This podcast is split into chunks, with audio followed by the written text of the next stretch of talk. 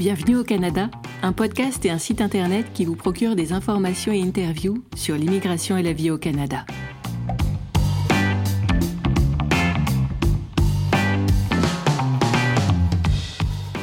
Salut à vous, aventuriers du Nouveau Monde. Emma Charlin au micro, auteure, accompagnatrice en mobilité internationale et podcasteuse. C'est l'épisode 9 du podcast et je l'enregistre à la mi-juin 2023. Vous l'avez peut-être remarqué, cet épisode n'a pas la même musique d'introduction que d'habitude. Et pour cause, c'est un épisode spécial. Avec l'été qui s'en vient, je me suis dit qu'un peu de détente nous ferait à tous le plus grand bien. Alors, plutôt que de traiter d'un sujet précis avec bien des informations et conseils à la clé, je vous propose une plongée dans le petit monde de mes anecdotes canadiennes. Et là, vous vous dites peut-être, mais qu'est-ce donc qu'une anecdote canadienne? J'y viens, rassurez-vous. Mes anecdotes canadiennes sont de petites histoires où une personne part au Canada, se prend les pieds dans le tapis et apprend de ses erreurs.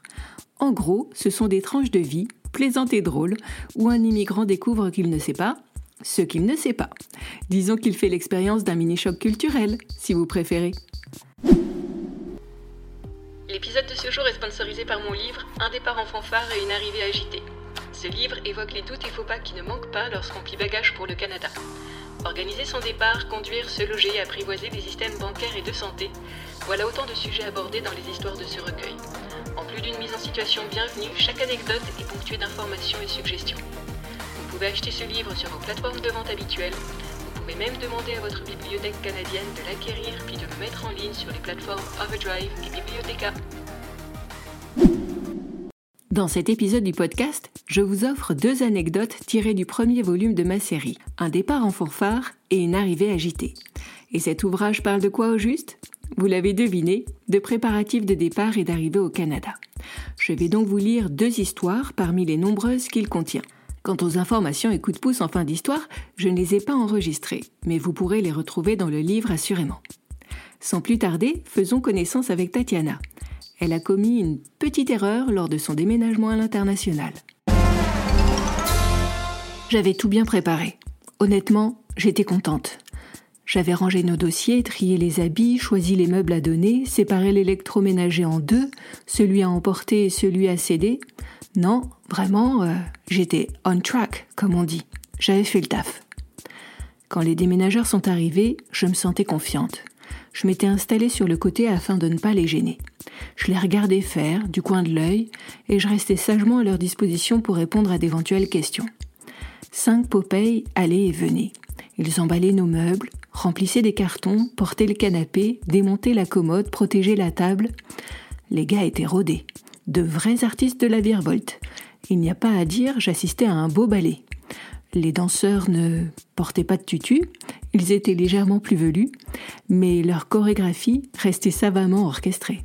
Mon mari aurait apprécié le spectacle, mais bon, le petit Vénard, lui, il se trouvait déjà au Canada.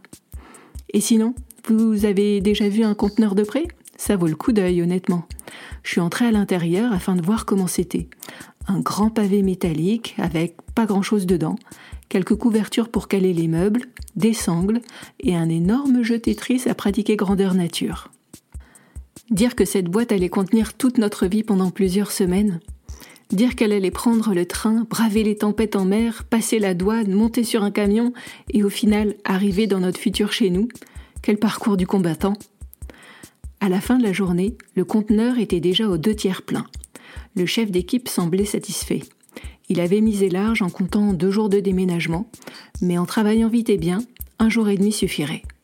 Le lendemain matin au plus tard, les portes seraient fermées et le conteneur prendrait la route. Hurrah À 11 heures pétantes, le chef d'équipe m'a tendu des feuillets. Il listait le contenu de nos affaires en français et en anglais. Instinctivement, j'ai fait le tri dans ma tête de tout ce qui venait d'être emballé. Oui, alors ça c'est bon, ça encore c'est bon, alors là, ah oui, alors j'aurais peut-être fait différemment, mais c'est pas bien grave. Bref, les cartons étaient numérotés, leur contenu détaillé et le travail finalisé. Tout se passerait sûrement bien à la douane. Je me sentais satisfaite et rassurée. Presque légère. Une histoire rondement menée en somme. Avant de fermer les portes du conteneur, le chef d'équipe m'a lancé en plaisantant. Dites, vous avez bien pris votre passeport et vos papiers d'immigration, n'est-ce pas? Bien sûr, Je, les ai rangés là avec... euh, Je n'ai pas eu le temps de finir ma phrase que les mots ont commencé à me manquer. Je suis devenue blanche comme un linge, avec les jambes qui flageolaient. Arrêtez tout ai-je hurlé. Mes papiers sont dans le conteneur, il faut absolument que je les récupère. Un silence de mort a suivi. Une ambiance à vous glacer le sang.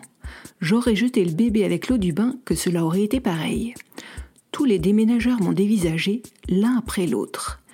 Était-ce l'effet de mon imagination? Mais leur mine m'a semblé moins sympathique soudainement. Hostile, presque euh, patibulaire en fait. J'ai repris de plus belle. Je, je suis sincèrement désolée, j'ai- commis une énorme méprise. J'ai rangé mes papiers à leur place habituelle et, et j'ai oublié de les prendre avec moi dans la valise. Je, je suis navrée, il faut tout défaire à présent, on n'a pas le choix. Moi qui suis pacifique jusqu'au bout des ongles, je venais tout simplement de déclarer la guerre. Le chef des déménageurs m'a regardé de travers, a ravalé les paroles qui lui brûlaient les lèvres, puis a pesé lourdement ces mots. Et dans quel carton sont vos papiers?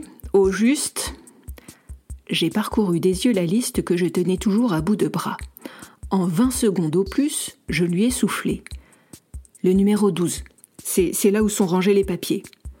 Et vous en êtes sûre, ma petite dame? J'ai lancé un timide oui, auquel il a répondu par un C'est ce que nous allons voir. Le conteneur est resté ouvert une bonne heure de plus. Il a fallu détruire le beau puzzle qui était sous nos yeux, récupérer le carton, l'éventrer et en sortir mes précieux papiers.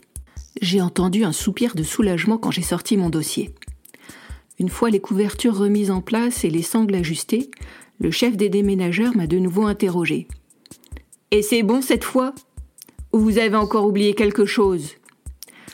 J'ai voulu lui faire une blague, lui dire que j'avais oublié autre chose, mais je ne sais pas trop pourquoi, je, me suis ravisée.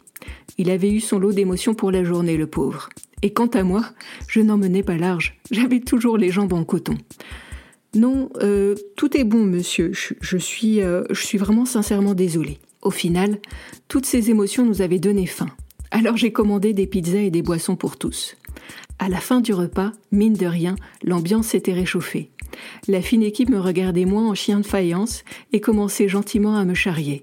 Ce n'est pas pour dire, mais je crois bien que je l'avais mérité. Comment disent les prêtres déjà? Mea culpa, mea culpa, mea maxima culpa. C'est bien cela, non? Et à présent, faisons connaissance avec Anna. À ce que j'en sais, son niveau d'anglais laisse un peu à désirer, surtout lorsqu'il s'agit de compter des pièces et billets. S'il y a bien un truc qu'on ne voit pas dans mon patelin, ce sont les stands de limonade. J'ai déjà vu cela à la télé, mais en vrai, jamais.